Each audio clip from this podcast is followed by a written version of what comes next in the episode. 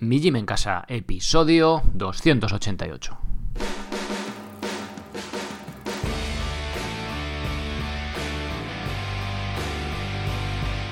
Muy buenos días a todos, bienvenidos a un nuevo episodio del podcast de Mi Gym en Casa, el programa, la radio donde hablamos de entrenamiento y de alimentación desde un punto de vista diferente e independiente. Y como no todo en la vida es comer y entrenar, pues también hablamos de estilo de vida, minimalismo, estoicismo. Bien, hoy toca hablar de alimentación, hoy toca hablar de algo súper práctico, creo que también súper útil, ya que es de, vamos a hablar de cocinar, de un tipo de olla express, olla lenta, olla rápida, hace un poco de todo. Y bueno, llevo más de dos años con, este, con esta olla y quería contaros un poco mi experiencia con ella, compartirla y si es de utilidad, pues oye, igual cuando se os rompa vuestra olla express o, o querráis a lo mejor una olla también lenta o lo que sea, bueno, pues que tengáis ahí más información para poder elegir pues con más claridad. Eh, quería comentaros un par de cosas. Eh, la primera, em, si queréis anunciaros en el podcast como patrocinadores, escribidme, ¿vale? Desde mijimencasa.com barra contactar escribirme por ahí si queréis patrocinar uno, los episodios de un mes, los episodios completos de, toda la temporada. ¿Vale? Escribidme si sois una empresa, una. o incluso un autónomo, yo que sé, lo que sea, ¿vale? Lo único, el único requisito es que vaya un poco alineado con, con los valores que, que aquí intento transmitir. Es decir, voy a poner un ejemplo sencillo y claro. Si eres Coca-Cola, que no creo que tampoco se quiera anunciar en este podcast, pues no tendría no tendría sentido ¿no? que te anunciaras aquí, ¿vale? Pero el resto de empresas pues que vayan un poco acordes con esta filosofía, pues serán bienvenidas y serán estudiadas, ¿vale? Así que lo dicho, si os apetece anunciaros en el podcast, escribidme y lo comentamos. Bien, también eh, comentaros que os paséis por mijimencasa.com para que encontréis las herramientas necesarias para entrenar de forma independiente y sin apenas material, sea cual sea vuestro nivel desde empezar de cero absoluto y sin tener absolutamente nada de material para poder entrenar a la cocina de casa, hasta planes intermedios para hacer varias dominadas, eh, planes de dominadas con lastre, hasta incluso dominadas a un brazo, subir la cuerda, un montón de cosas. En vigimencasa.com lo tenéis, tenéis un vídeo de bienvenida que lo explico en detalle todo el contenido que hay y allí lo vais a encontrar. Estoy trabajando para publicar ya el mes que viene los planes avanzados y una especie de restyling, rediseño de los planes de calistenia intermedio, ¿vale? Para hacerlo todo mucho más usable, más sencillo, he reducido los, los tiempos de los vídeos de explicación, he reducido las clasificaciones para que todo sea lo más intuitivo posible para que os lleve el menor tiempo posible desde que os apuntéis como socios hasta que os ponéis a entrenar, ¿vale? Para que sea lo más sencillo posible. De hecho, a los socios os voy a mandar una encuesta, si no lo he hecho ya, cuando publique esto para que me digáis pues que hacia dónde queréis un poco que tire el contenido de este año, ¿no? Más cursos, más planes, mejorar lo que hay, mejorar quizá la calidad de, de los vídeos, simplificarlo, ¿vale? Un poco para ir, ya os digo, pues entre vuestro feedback ir orientándome para hacerlo pues lo más práctico y lo más útil posible, que al final es de lo que se trata. Bien. Por cierto, tenéis para haceros socios dos opciones. 10 euros sin soporte, tenéis acceso a todo el contenido, sin compromiso de permanencia, y la de con soporte, que es exactamente igual, pero me podéis preguntar dudas que tengáis sobre el entrenamiento. Os hago un vídeo de bienvenida, eh, en función de vuestro nivel os explico cuál elegiría y, ya está, ¿vale? Podéis intercambiarlos de uno a otro también sin problema. Venga, vamos ya con el episodio. Como os decía, llevo utilizando esta olla, bueno, la olla se llama en concreto Instant Pot, como instante, pero sin la E, y Pot, POT, ¿vale? Como pota. Instant Pot. Eh, durante dos años y medio. Cocino con ella casi a diario y la verdad que estoy muy contento. La compré con ciertas reservas, ya que nunca había tenido una olla programable, pero una vez que le coges el aire, pues es una maravilla y la verdad que ahorra bastante tiempo.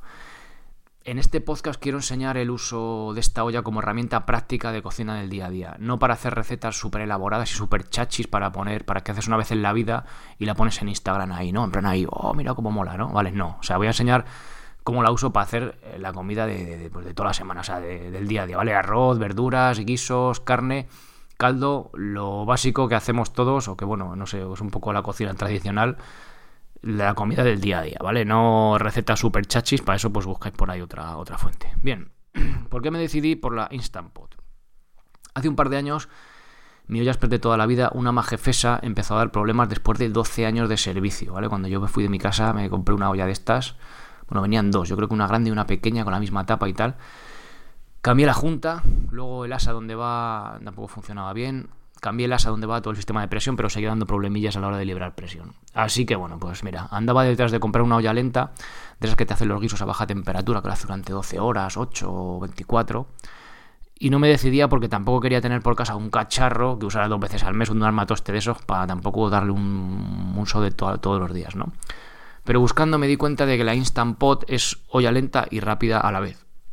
Y bueno, ya lo tenía casi decidido, pero antes de tirarme a la piscina, a gastarme más de 100 pavos en la olla, miré los recambios.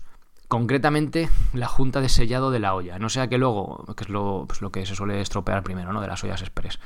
No sea que luego no hubiera o que costara un riñón, ya que al ser una olla americana, pues se podría complicar la cosa, ¿vale? La junta del Instant Pot costaba más o menos la mitad de la que la olla que tenía, así que pues decidido, ¿vale? O sea, costaba la mitad. Hoy igual hace 10 años o 20 comprar un recambio de una olla americana pues era una, una, película, ¿no? Pero hoy en día pues con las cosas online o en Amazon pues lo tienes ahí, ¿vale? Entonces llegaba, vamos, costaba la mitad que la, que la de toda la vida y digo, mira, pues voy a, voy a probar a ver qué tal será, ¿vale? Sin que la otra haya funcionado mal. Creo que 12 años de servicio son más que, está más que amortizada.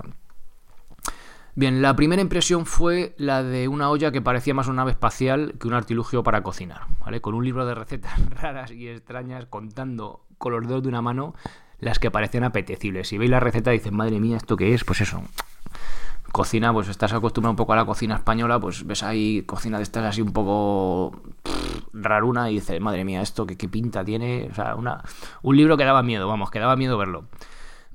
Pero bueno, tocaba experimentar, ¿no? Eh, eh, tiene un montón de funciones, ¿vale? Parece más que una olla el coche fantástico, ¿vale? La gran mayoría no las he usado porque es como, a mí esto que, me estás contando, pero solo voy a, nombrar, voy a contarlo brevemente las que me son útiles, ¿vale? Pues la de cocina de toda la vida, lo que os, lo que os digo, ¿vale? Bien, cocinada a presión. Este es el modo Jaspre, o sea, como la olla de toda la vida, pues este es así, ¿vale?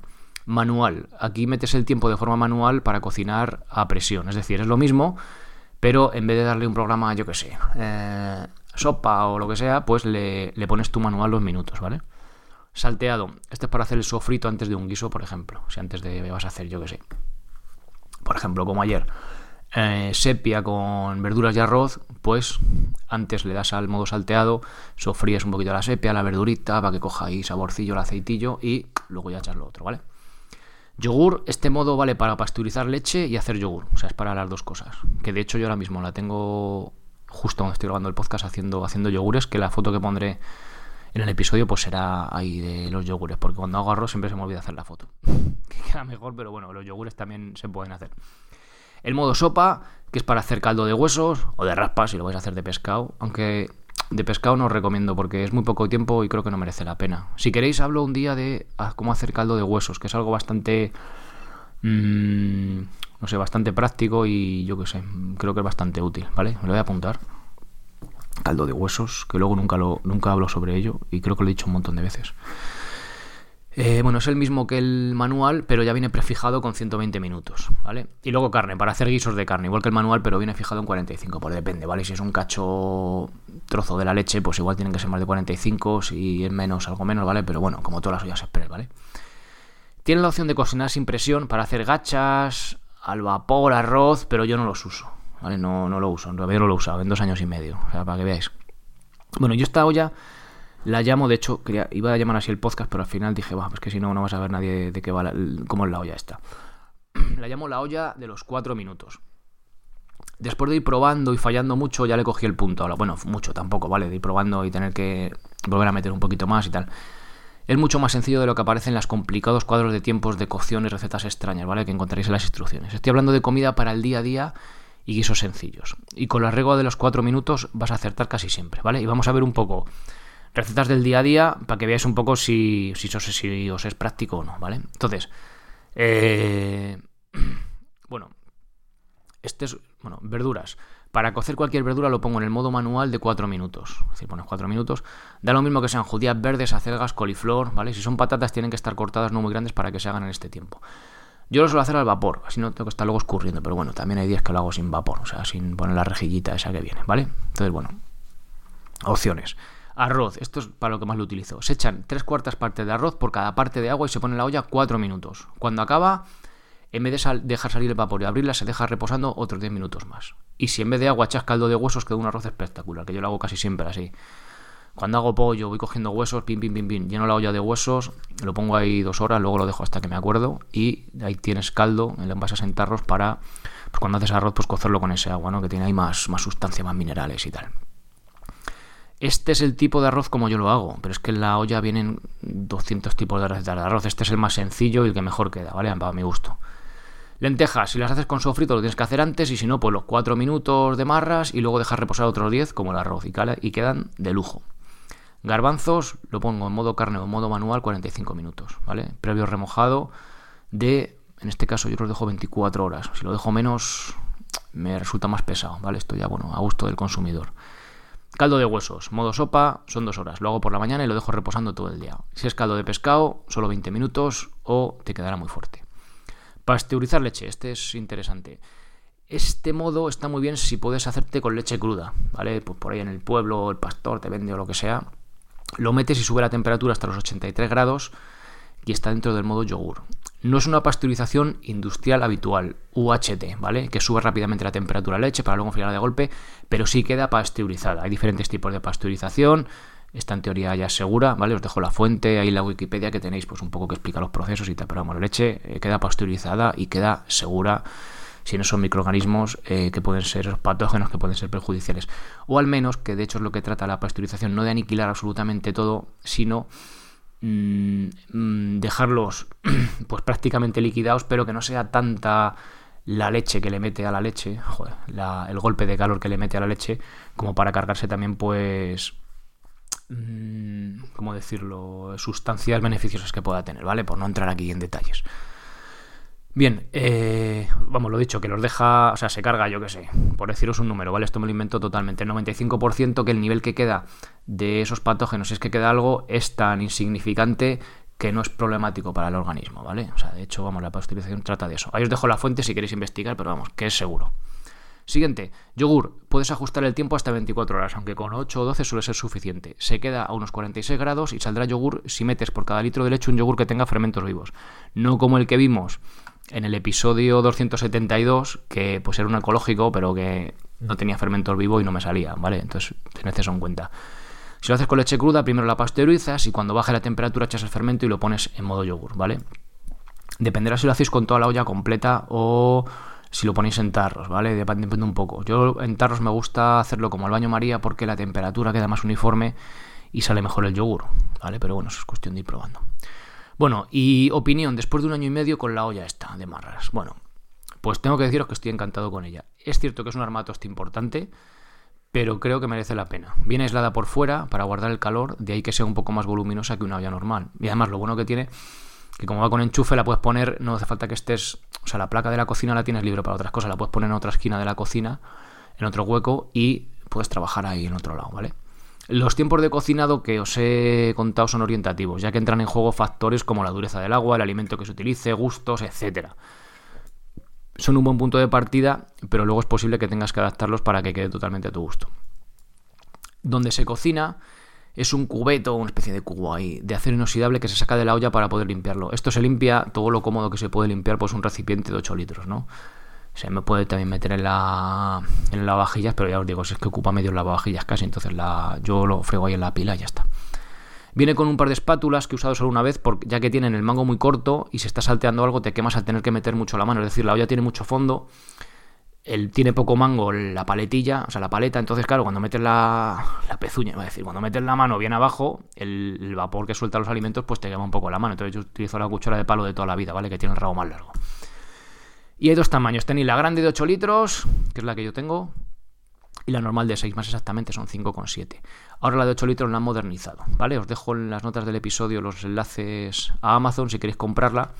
Tienes la de 5,7 litros, la de 8 y la de 8 antigua. Os dejo los tres enlaces, ¿vale? En cuanto al modo de olla lenta, que al final es uno de los motivos por los que lo compré no lo he usado, ¿vale? Porque digo, si es que si lo puedo hacer en olla rápida, pues bueno, no lo he usado, ¿vale?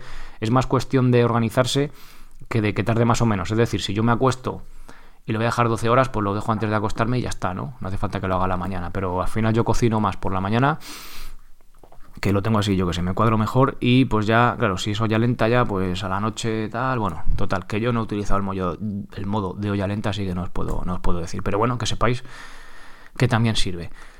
En la web tenéis un curso de cocina, el de preparación de verduras para toda la semana. Si queréis que puede resultar útil un curso eh, con recetas del día a día, ¿vale? De, estas que os ahí, no, no me hagáis...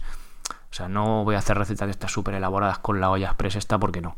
Pero recetas del día a día, eh, pues votadlo desde, os dejo el enlace mm, o me, lo, me escribís y ya está, ¿vale? Si os puede interesar, oye, pues también por hacer algo más en el tema de, de cocina y alimentación en la web, ¿vale?